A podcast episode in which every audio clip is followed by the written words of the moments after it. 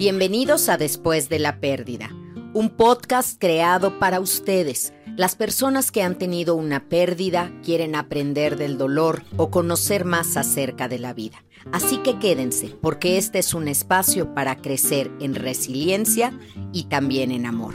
Un gran sí a la vida. Yo soy Gaby Pérez Islas, arroba Gaby Tanatóloga, y estoy feliz de que me acompañen.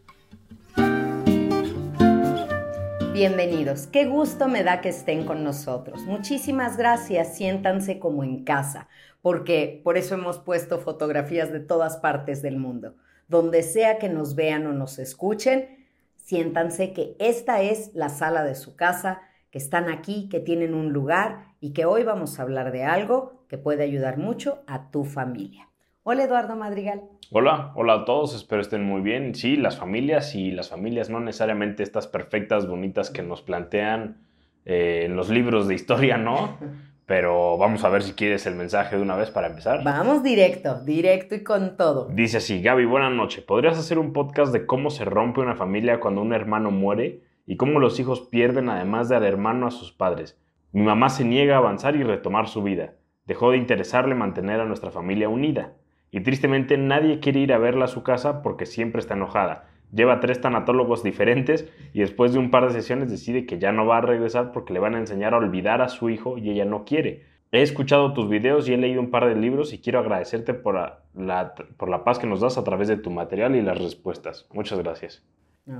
gracias, qué fuerte lo que nos dice y bueno, ojalá pudiera tenerla yo como usuaria también para hacerle cambiar esta idea porque los tanatólogos no, no queremos que olvides a la persona que murió. Lo que no queremos es que te olvides a ti y que dejes de vivir, porque Santa Teresa decía, no te mueras con tus muertos, vive por ellos. Y ojalá que este buen hijo, porque lo que está haciendo es un acto pues pidiendo ayuda, un acto para unir a su familia. Ojalá le haga llegar este podcast a su mamá para que lo pueda escuchar y a todos los miembros de la familia, porque lo que les pasó a ellos le pasa a muchísimas familias. El golpe es tan duro, tan brutal, que es como, eh, no sé, como si te hubieras quedado lampareado, resonando con la pérdida y se te olvida que hay otras personas alrededor de ti que también tienen su dolor. Es decir, su mamá tiene el 100% de dolor de madre. Su papá tiene el 100% del dolor de padre, aunque no lo menciona mucho. Y ellos tienen el 100% del dolor de hermanos. ¿Cuál dolor es peor que otro? Ninguno. Cada quien tiene el 100% de su dolor. Entonces nadie puede tomar el protagónico del dolor de yo soy aquí la que sufre o yo soy aquí el que sufre y todos deberían de tenerme consideraciones.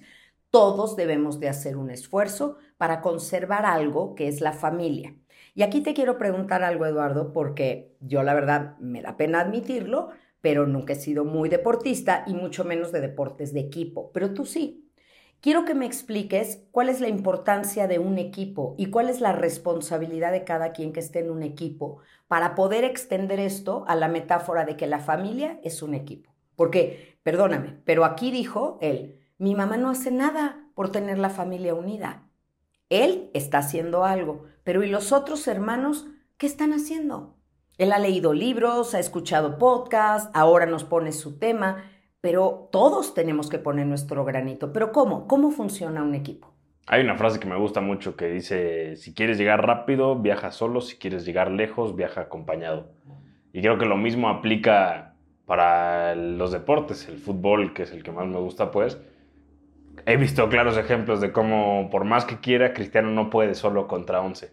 O sea, tiene que, a final de cuentas, en algún punto pasar el balón, delegar algún poquito de responsabilidades, ayudarte, para poder después meter goles o defender o parar o lo que sea. Pero una sola persona no puede, no, no, no se puede solo en esta vida, creo yo. En mis épocas había una caricatura, en mi niñez pues, del conejo box, que si pueden por ahí búsquenla porque es una joya de caricatura, y era el equipo de béisbol. Y nadie llega más que el conejo box. Entonces el narrador estaba diciendo, Conejo Box, primera base. Conejo Box, segunda base. Conejo Box, tercera base, ¿no? Y cualquiera que sea mayor de 50 años que nos esté escuchando, les aseguro que vio esa caricatura, que una verdadera joya. Pero ahorita me acordé de eso. Nadie puede solo. Sí, y no solo es, yo también, bueno, lo noté en su mensaje, esto que dice de ya no está haciendo nada, bueno, es hombre o mujer, no sabemos ahí. De repente también le cambiamos el género, pero quien lo escribió sabe, sabe quién es, ¿no? Pero eh, dice, ya no hace nada para mantener unida a la familia. Este rol de alguien tiene que mantener unida a la familia, siempre se lo delegan a una persona, ¿no?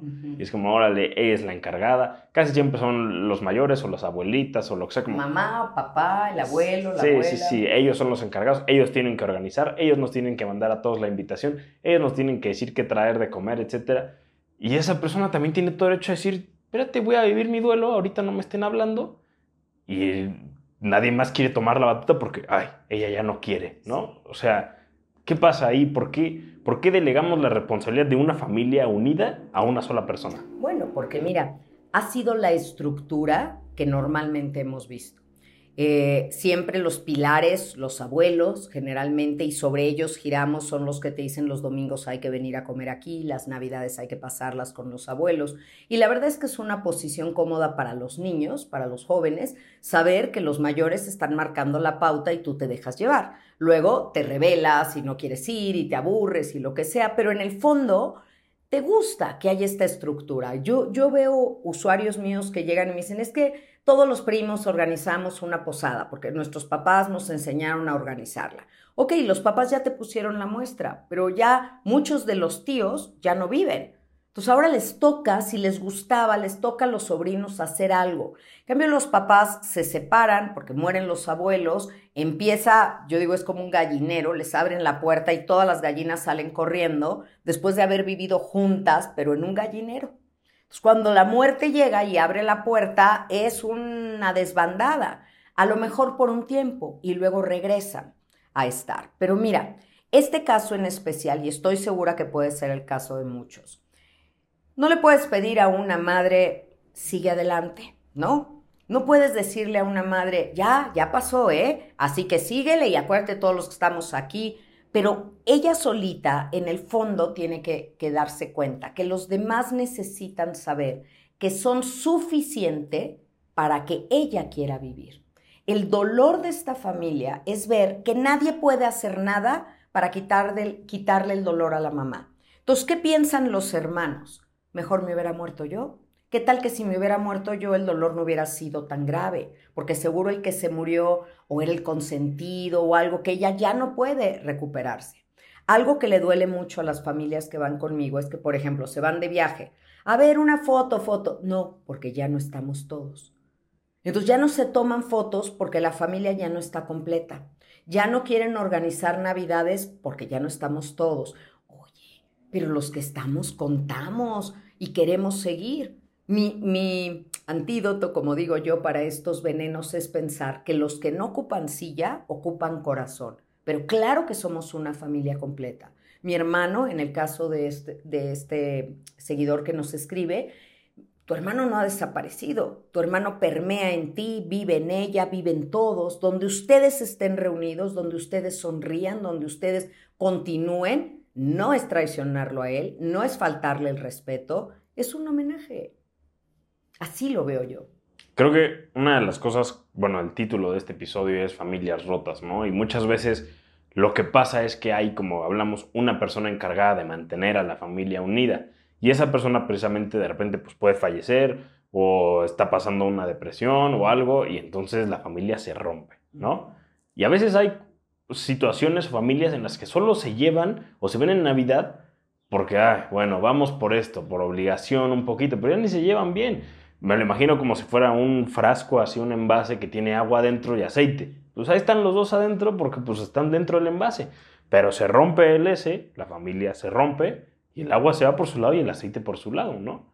No es necesariamente que me tenga que llevar bien con mi familia, ¿no? O sea, no todas las familias son buenas. Pero en este caso en especial, noto añoranza. Y cuando tú tienes añoranza, es que era bueno. Lo que pasa es que la pérdida, Eduardo, es brutal. El golpe de la pérdida es brutal.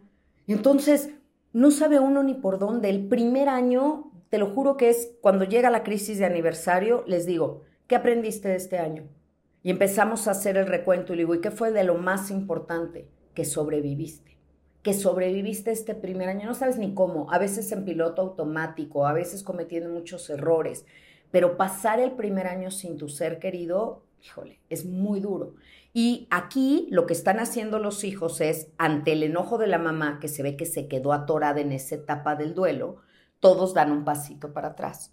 Han de haber intentado muchos pasos adelante y ella no, no lo ha de haber permitido. Pero las personas que se quedan enojadas, amargadas o aisladas después de la pérdida, se van a quedar solas. Y es muy triste porque entonces no perdiste un hijo, perdiste a todos. Como que hay que ver, ok, perdí a un hijo físicamente, no te estoy pidiendo que vivas sin Él, te estoy pidiendo que vivas sin su presencia física, porque su amor lo tienes y el verdadero amor te va a dar fuerza. Pero están los otros. Levanta la vista. Si yo me quedo viendo al piso buscando a lo que perdí, me pierdo la oportunidad de levantar la mirada y encontrarme con los que sí están. No te fijes en las piezas del rompecabezas que faltan, sino en las piezas que tienes. Y en mi consultorio, tú lo has visto, tengo un rompecabezas del David de Miguel Ángel, precioso, pero le falta una pieza. Lo enmarqué, le puse su cristal y está en la sala de espera. Entonces de repente ya salgo para recibir a mi, a mi usuario y me dice, Gaby, qué bonito tu rompecabezas, pero le falta una pieza. Y entonces tengo un letrerito que dice, ¿por qué te fijas en la pieza que falta y no en las 999 que hay? Porque eso solemos hacer. Y, pareciera que ese vacío nos succiona y nos vamos por ahí y nos diluimos en ese dolor y dejamos de ver lo que hay. Entonces, no, no juzgo a la mamá, creo que es una reacción normal el, como tú dices, meterse en su dolor, en vivirlo a fondo, pero el duelo se transita, no te quedas a vivir en él. Si por quedarte a vivir en él le devolvieran su hijo, yo me quedo a vivir en el duelo con ella, con tal de que se lo devuelvan, pero no va a pasar.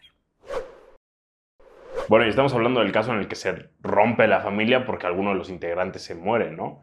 Pero también se puede romper porque ya hay demasiada fricción o porque, no lo sé, muchas cosas, ¿no? ¿Está bien esto? ¿Se, vale separarse de la familia? ¿O siempre hay que buscar estar unidos, pegarlo con cola loca, Durex, Sprit, todo para mantenerlo ahí? Yo creo que aquí es diferente pensar se rompió la familia a yo me separo de la familia. El árbol genealógico se poda, como se poda cualquier otro árbol. Cuando tú ya sientes que hay una persona que es tóxica para ti, te puedes alejar, aunque sea tu hermano, aunque sea tu mamá. Yo sí creo, yo sí soy partidaria de que no, no, es tu familia, es tu sangre, tienes que estar. Pero cuando hablamos de la familia se rompió, es como todos, no uno que se alejó y ya no quería estar. Lo que era ya no es. La unión que había ya no está. La convivencia que teníamos ya no está. Sí sucede, yo no quiero decir esto es bueno, esto es malo, sucede, pero es un duelo. Es un duelo que tu familia se haya roto. Y tú me has oído muchas veces decir que cuando un corazón se rompe, no se hace pedazos, se abre y le cabe más amor.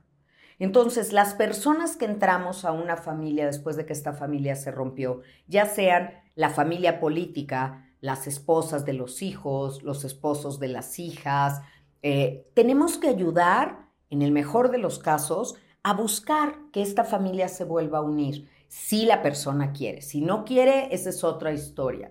Pero si hay añoranzas y extraña, es que ya no nos hablamos, mis hermanos y yo, no estamos peleados, pero ya no es lo mismo, ya no nos hablamos. Una buena pareja te invita, oye, oye, háblales, oye, invítalos, oye, ¿por qué no vamos a ver a tu mamá? oye, ¿por qué no hacemos? Me parece que si queremos que tu, ser amado sea feliz, no los separes de su familia de origen, de su núcleo, porque hay quien se encela de esto y lo quiere aislar y llevarlo para sí mismo.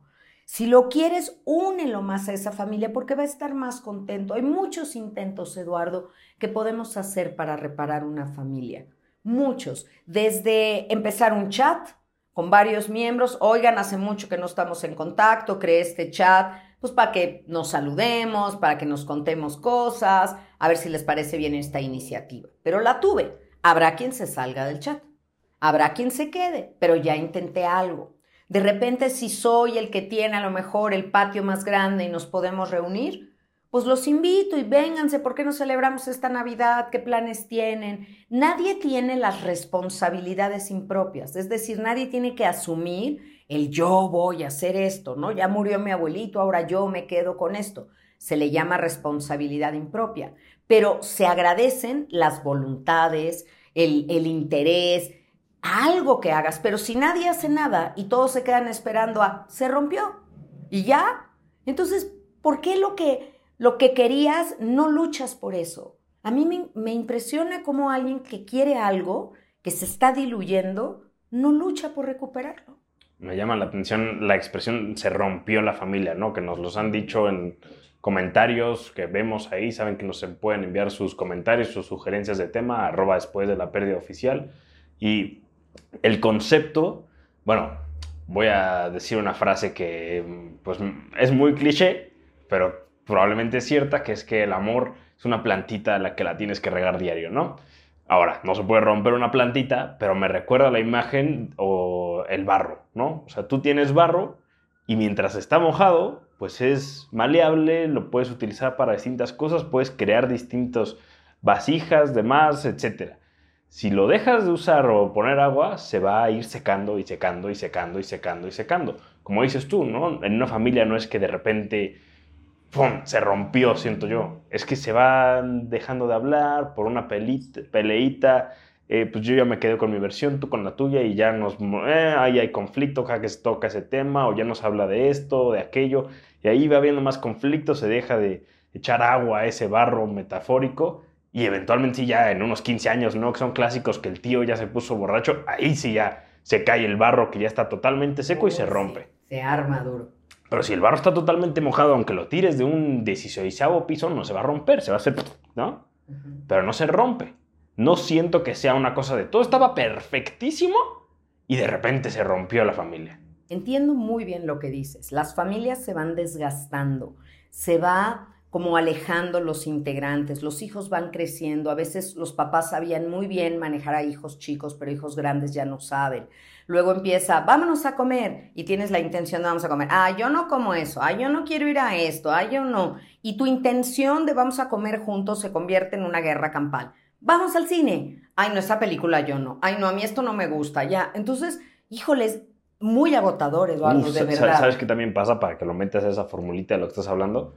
Cuando nuevas personas se unen a la familia. Bueno, eso ya Que llega la novia, que llega el novio, que llega lo que sea y mm, a mí no me gusta el restaurante. Mm, esa película yo ya la vi, entonces la familia es como, ¿qué? ¿No? Pero continúa, continúa. No, es que tienes toda la razón. Ahorita estoy pensando en el caso de una usuaria que se murió su esposo y entonces le dejó una herencia a ella. Y ella dijo, ¿qué es lo mejor que puedo hacer con esta herencia? Voy a invitar a todos mis hijos y sus esposas y a mis hijas y a sus yernos a un crucero y nos vamos a ir todos juntos de crucero. No te quiero decir lo que fue ese viaje. La señora se arrepintió, pero como no te imaginas, porque fue una constante fricción. Si no eran los hijos, eran con las parejas y esto y lo otro, y ya no voy a decir, porque si no, eh, nos vamos a ir el episodio entero en lo que vivió esta mujer en siete días de crucero, que fue una pesadilla. Y me dijo, no lo vuelvo a intentar. No vuelvo a intentar conciliar tantos mundos, tantas realidades, tantos momentos, porque lo que ella estaba queriendo hacer inconscientemente era una recreación de cuando sus hijos eran pequeños y salíamos todos juntos, pero estaba papá, estaba mamá, todos obedecían y seguíamos una misma línea.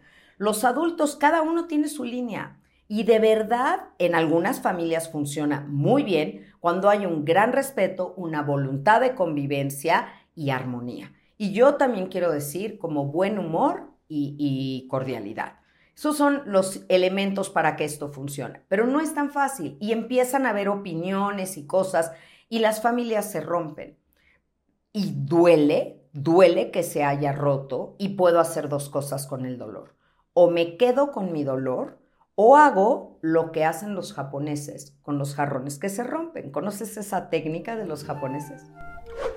Si te gusta escribir y trabajar tu duelo a manera de terapia narrativa, te recomiendo los duelarios. Hay uno especial para cada tipo de pérdida.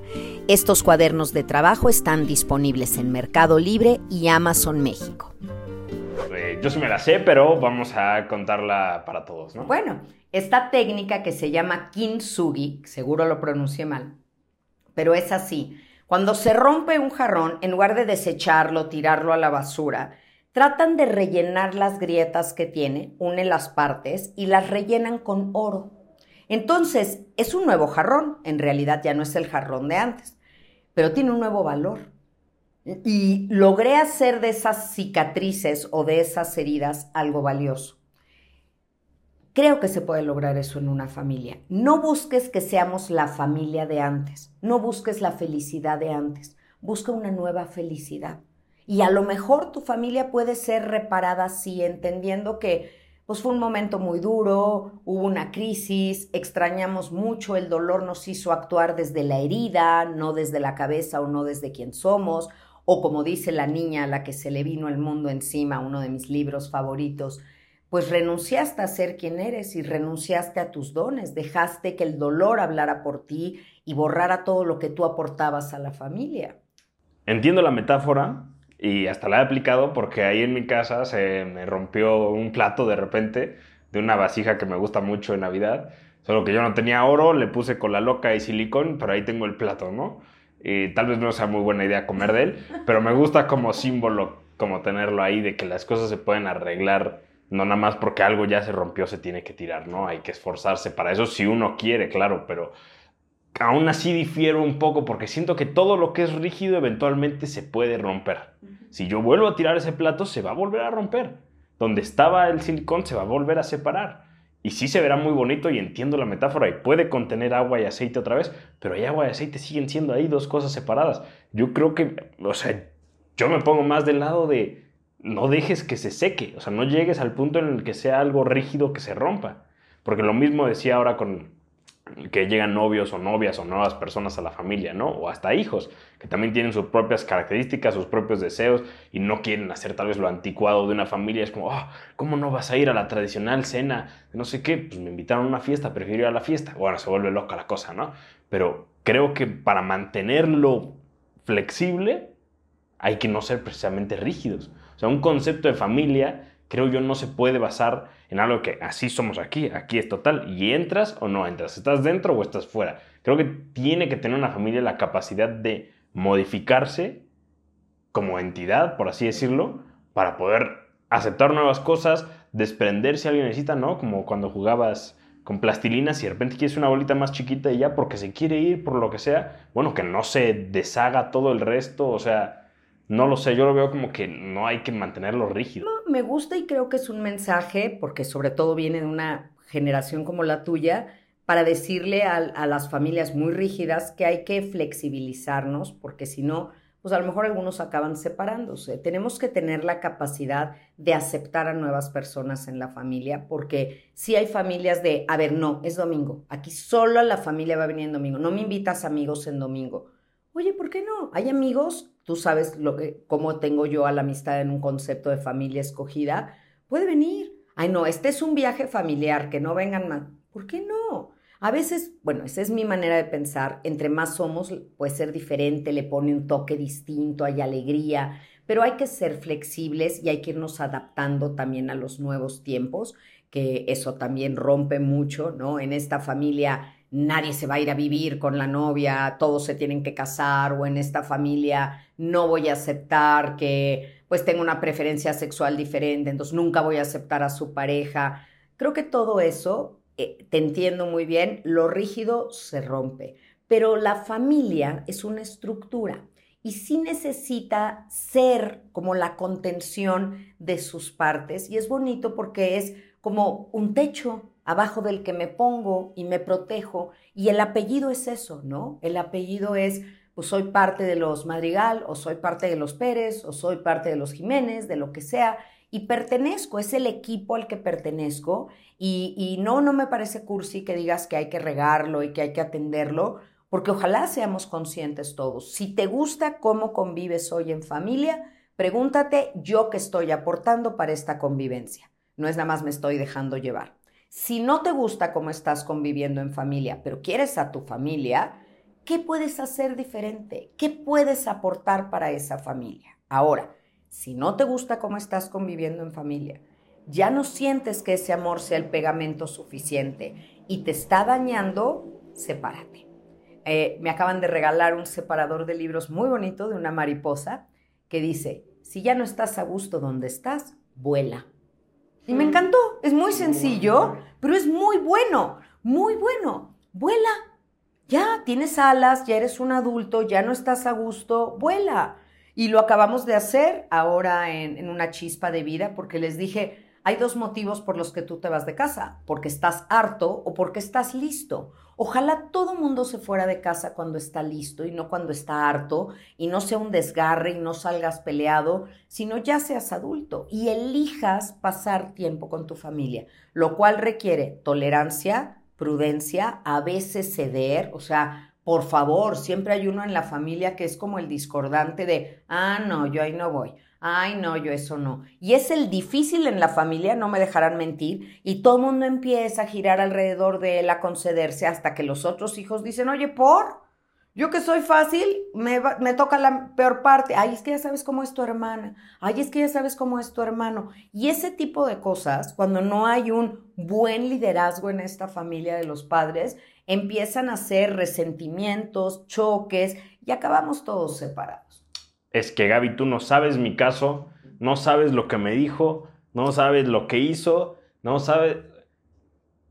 Si no me pide perdón, mira, yo ya puse todo de mi parte, yo ya quería arreglar las cosas, pero si no me pide perdón, esto no se puede arreglar.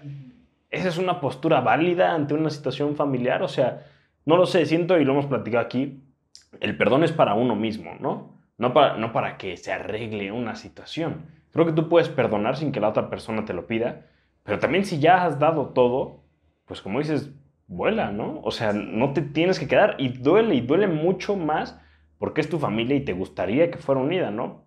Pienso yo que la familia debería ser este lugar como más íntimo, donde más confianza le puedas tener a las personas y llegar a decirles lo que más quieres, pero también cuando estás en ese nivel de intimidad con alguien, esas mismas personas son las que más daño pueden hacer. ¿no? O sea, lo veo así. Acabas de decir algo fundamental. En el duelo, la familia puede parecerte a veces como si fueran extraños, porque parece que no te entienden. Y los extraños pueden ser como familia. Es una cosa muy curiosa. Hace poco estaba yo en una sesión con un, con un muchacho que me dijo, mira, en el chat de mis hermanos, son 11, 11 hermanos, uno de ellos puso, oigan, les pido a todos una oración, por favor, porque pues terminé con mi novia y me duele mucho, estoy muy triste y todo. ¡Wow! ¿Sabes? Yo conozco muchas otras familias donde no, eso no, mamá, no le vais a contar a mi hermano que termine con la novia, ¿eh? No quiero que sepa. O sea, como que se ponen en este papel de yo no quiero ser el que fracasé, yo no quiero ser el que menos gana, yo estoy compitiendo con mis hermanos. Cuando aquí dije, qué maravilla de familia que uno les dice a todos, oigan, pues échense una rezada por mí porque no la estoy pasando bien. La comunicación es fundamental y la cercanía, que no haya competencia, que no haya rivalidad. Y de eso tenemos que hacernos muchos cargo los papás. Los papás que somos, igual que los maestros en un salón de clases, los que a veces ponemos a unos contra otros. Justo ahora que dices esto y de los distintos tipos de familias o de cómo actúan ante las situaciones los integrantes de una familia, eh, me acordé de Succession, ¿no? Ah, muy buena serie, ¿eh? recomendada. Sí, si no lo han visto, pues está ahí en HBO, me parece, o Max creo que ya se llama ahora, pero bueno, eh, sin spoilear mucho porque se ve desde el primer sí, episodio. Porque yo no he visto esta nueva temporada, así que no vais a decir nada. No, no, no, es, es en general, pero siento yo que uno eh, como familia, actúa ante las circunstancias como te enseñaron en casa muchas veces. Si en tu casa priorizan que lo más importante es, tienes que tener un buen trabajo, tienes que hacer que te respeten los demás, lo más importante es el dinero, bueno, así vas a actuar. Y si se trata de poner a tu hermano versus este, tener mucho dinero o tal, vas a preferir dinero porque eso te enseñaron y eso decidiste aprender. Tampoco creo que sea justo echarle toda la culpa a los papás de, no, pues así les enseñaron ustedes. No, también ya en algún punto tú puedes decidir lo que quieres, claro, claro. Pero también, o sea, si te enseñan en casa, que sería lo ideal, que yo sé que muchas personas que nos escuchan tienen hijos y están ahí en esto de creando familias y todo, te enseñan que lo más importante es el amor, que lo más importante es la hermandad, que lo más importante es la familia, pues no habrá entonces dinero que se pueda comparar con una hermandad, no habrá puesto, o sea, no existiría esta competencia en la que Sistema de valores. ¿Qué se prioriza en una casa? Y claro, hay un mundo ideal, y ya veo las caritas de los que nos están escuchando decir, sí, en un mundo ideal, Gaby, pero en mi familia las cosas no operan así, no funcionan así porque debería de ser priorizar los valores, la familia, por sobre los bienes, por sobre muchas cosas, pero pues desgraciadamente no es así. Ahora, creo que hay algo que se puede hacer, Eduardo. Si tu familia de origen se rompió, se separó, se acabó, tú ahora estás en posibilidad como adulto de crear una nueva familia. ¿Qué quieres? Como si fuera, fuéramos a hacer una receta ¿Qué ingredientes quiero tomar de mi familia de origen que sí quiero replicar en la familia que yo estoy formando? Y le preguntaré a mi pareja lo mismo. ¿Qué ingredientes quieres de tu familia de origen integrar en nuestra nueva familia? Y lo hacemos. ¿Te acuerdas un episodio que hice en la temporada antepasada con Annie Barrios? Eh, es un episodio muy lindo que habla sobre la familia y sobre la muerte de los abuelos. Ojalá lo puedan ver. Y ella ponía un ejemplo que me gustó mucho, ¿no? ¿Qué tal que tú le vas a un equipo de fútbol y tienes tu playera y la persona con la que te casas le va a otro equipo de fútbol y tiene otra playera? Uy, no, Gaby, eso es imposible. No, no es imposible, porque los dos tienen una misma pasión, un valor y un gusto por el fútbol. Yo puedo respetar al equipo al que tú le vas y tú al mío. Y eso es la familia. Ahora, dame lo mejor de tu equipo. ¿Por qué te gusta ese equipo? ¿Qué es lo que te gusta? Vamos a traerlo a nuestra familia. ¿Qué es de lo tuyo? vamos a traerlo aquí. Vamos a ser flexibles, incluyentes, pero las cosas que estuvieron mal en mi familia no las quiero repetir. Y las que estuvieron mal en tu familia, no las repitas. Yo voy a decir algo personal, muy, muy personal en, en este momento pero yo siento que en mi familia de origen, algo que no funcionó, porque obviamente el matrimonio de mis papás no funcionaba muy bien, entonces es difícil que cuando el matrimonio no funciona bien, pues los hermanos sí funcionen bien, aunque hay casos.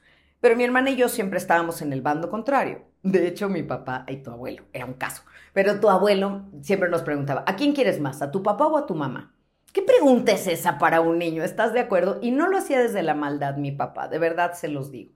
Pero entonces, bueno, pues contestabas ahí lo que fuera, siempre hacía unos grandes corajes conmigo porque yo siempre decía a mi mamá, Entonces, ay, no sé qué, yo creo mi hermana sentía que tenía que decir que él, o la verdad no sé ni qué sucedía ahí. El caso es que ella y yo estábamos en bandos contrarios. Eso no funcionó bien de mi familia de origen. Muchas cosas sí, muchas, pero esa no funcionó bien, porque los, las hermanas no estábamos en el mismo bando. Yo algo a lo que yo me apliqué desde que tuve mis hijos es yo quiero que mis hijos se lleven bien, lo cual a veces me implicaba a mí, pues que ellos se confabularan en mi contra, que ellos hicieran un plan, que me dejaran fuera, que, en fin, no importaba, pero siempre era esto hermano. Y es tu hermano y tu hermano es de las cosas más importantes que tienes y tu hermano te quiere y prioriza a tu hermano y quiero que, o sea, sin forzar, sin obligar, respetando el temperamento de cada uno. Y creo que lo hice bien. Dímelo, dímelo en este momento, calma mi alma. ¿Lo logré? Sí, sí, sí, sí, Pero a ver, siento que lo veo como un poco más fácil cuando estás creando tu familia, ¿no? Y entonces los pequeños soldaditos harán lo que digas porque eres la mamá o el papá o etc. No, pero mis soldaditos ya crecieron y se siguen eligiendo. ahorita, más grande, pero la cosa es, por ejemplo, pues con la familia más grande, ya todos adultos, o no tan grandes, pero a ver, ya todos mayores de edad, ¿qué tanto es suficiente de que tú quieras eh, unir a la familia y estés haciendo esfuerzos y creando el chat, invitándolos a no sé qué, y la otra persona te hizo algo, pero bueno, tú actúas, das la otra mejilla como enseñó Jesús, ¿no? Y lo que sea. ¿Cuándo tal vez ya es el límite de ya?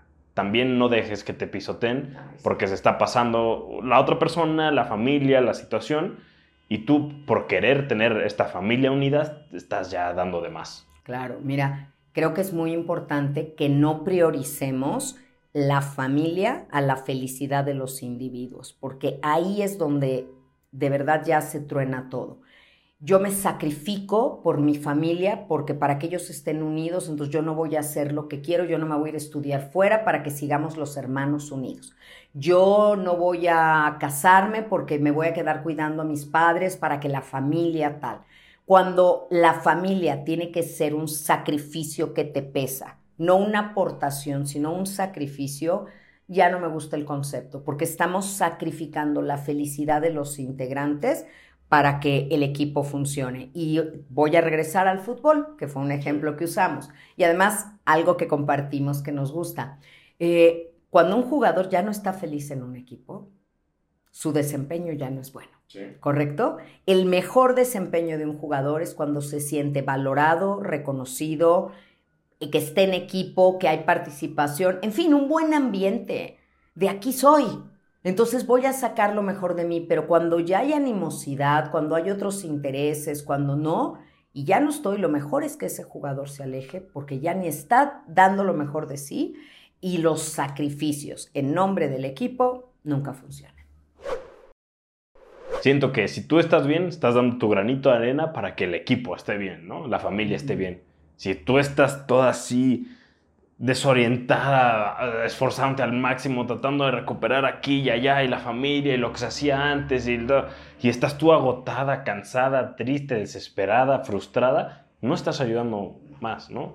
A veces es mejor, como dices, volar, separarte, o sea, no es una cosa que yo recomendaría tomar a la ligera, ¿no? No es como que primera pelea que tenga con mi mamá o con mi hermano, me voy de la casa y se acabó y se rompió esta familia y yo ya empiezo la mía. A ver, espera, calma, piensa las cosas haz las cosas bien, con tiempo, planifícalo. Creo que recomendamos mucho en esto siempre hacer un corte de caja, ¿no? De positivo, negativo, escríbelo, etcétera.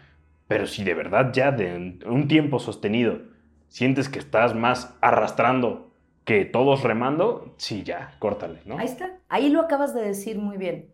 Si no estoy, a ver, todos rememos, avanzamos, pero soy el único que está remando y todos están arriba de la lancha y nadie rema, ¿saben qué? Yo ya no. Yo voy a remar por mí, también voy a empezar a ver por mí. Y un, caso muy especial en el que creo que nunca deberíamos de priorizar lo que creemos el bien de la familia es guardar silencio de algo que ocurrió para no hacer problemas en la familia. Y estoy refiriéndome específicamente al abuso.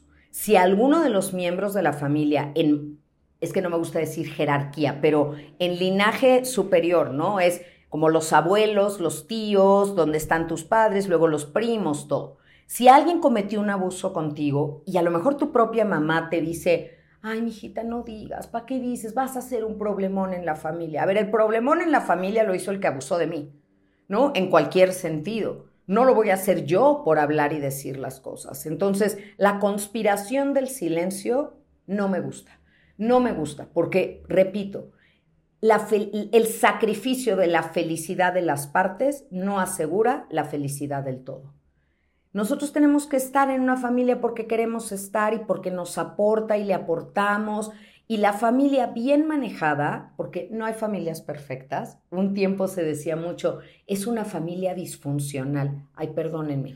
Todos somos disfuncionales funcionales, porque tenemos nuestras cosas, pero funcionamos como quien tiene su cuarto hecho un tiradero, pero sabe dónde está cada cosa. Así son las familias, funcionan. Hay algunas que dices, no sé cómo funcionan, no sé cómo se llevan así, pero funcionan, Y no hay familias perfectas, pero decía Barney, citemos a todo tipo de filósofos, Barney, el dinosaurio morado, decía, cada familia es distinta, la mía me gusta así. Ojalá te guste la tuya y ojalá te guste la que estás formando y ojalá hagas todo por sumarle a tu familia y una vez más, la tanatología siempre de esperanza.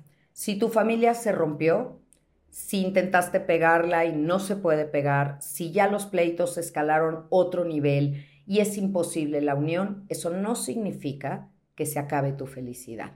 Hay muchos caminos de felicidad y la familia no es el único camino a ello. Así que el fin o la ruptura de una familia no significa el fin de tu vida. Me gusta y me gusta que en efecto no es la única familia que existe y ya está, ¿no? Puedes crear tú tu propia familia. A mitad del episodio lo dijiste de los amigos son la familia escogida, no sé qué. revaloricemos el concepto de lo que es realmente una familia, no porque compartamos un tipo de sangre en específico o media cadena de ADN significa que ya nos tenemos que amar de por vida. A ver, la idea es elegirse, ¿no? Y si lo eliges y eliges a tu familia, excelente. Pero tiene que ser una decisión mutua, ¿no? Que sea de ambas partes o de 16 partes, para todos lados, lo que sea, pero que quieran. Si no, puedes empezar una nueva con amigos, con pareja, con perros, que muchos sabemos que los tienen. Este, puedes decidir formar tu propia familia y Tu claro, manada. tu manada, trabajarlo como el duelo que es que tu familia o lo- la expectativa que tú tenías de la familia no sea, pero no te tienes que quedar ahí solo porque o se murió un familiar y entonces ya quién se va a hacer cargo de esto o pasó esto o aquello, o sea, nu- nunca es tarde y lo hemos dicho aquí también varias veces para empezar a vivir de otra manera, ¿no? Claro, me gusta muchísimo. Y recuerden una frase que yo he dicho para ya cerrar y recordar cómo empezamos ahora con este caso de que una muerte llevó a la ruptura. No puede haber un cadáver y dos muertos. No lo permitan. No, no frenes tu vida, no frenes tu alegría. El mejor homenaje para quien se ha ido es seguir con su legado y volver a ser feliz. Es lo más difícil, pero es posible y demuestra mucho, mucho amor. Ay, Edu, ¿cómo se pueden suscribir a este canal para que estén siempre con nosotros? Aparece un botoncito si nos están viendo en YouTube, allá abajo que dice suscribirse, píquenle, porque además me dicen, no, sí, yo estaré suscrito. Mangos, que los veo en los comentarios.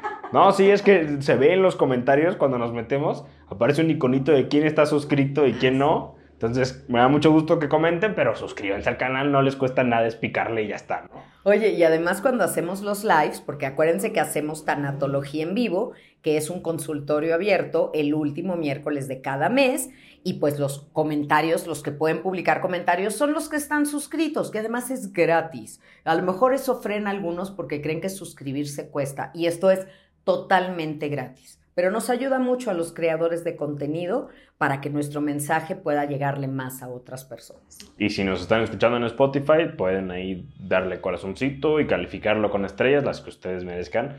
Crean que merezca este episodio o el podcast en general. Les agradecemos que lo compartan también a quien crean que debería escucharlo. O si ustedes lo necesitaban escuchar, esperemos haya servido. Saludos a los fans que lo están viendo antes que todos. Ay, sí. Un gusto. Gracias, fans, gracias. Estamos todo el tiempo pensando cómo apapacharlos. Y pues nada, nos vemos la siguiente semana. Nos vemos la siguiente semana. Gracias, Eduardo, por darme tu perspectiva también fresca de, de lo que yo tengo que agregar ahora también a mi familia, la que yo he formado y que pues está en, en la antesala de abrirse a nuevos miembros a la familia por las edades de mis hijos. Así que me interesó mucho, mucho tu punto de vista y esperamos sus comentarios. Paz y bien para todos. Nos vemos la próxima semana. Si te gustó este episodio, por favor compártelo. Vamos a hacer una gran red de apoyo. Gracias por tu escucha activa y por la voluntad de ser resiliente. Yo soy Gaby Pérez Islas, arroba Gaby Tanatóloga, como puedes encontrarme en todas las redes sociales y las redes sociales del podcast, arroba después de la pérdida oficial. Paz y bien para todos. Nos vemos la próxima semana en un episodio más de Después de la pérdida. Adiós.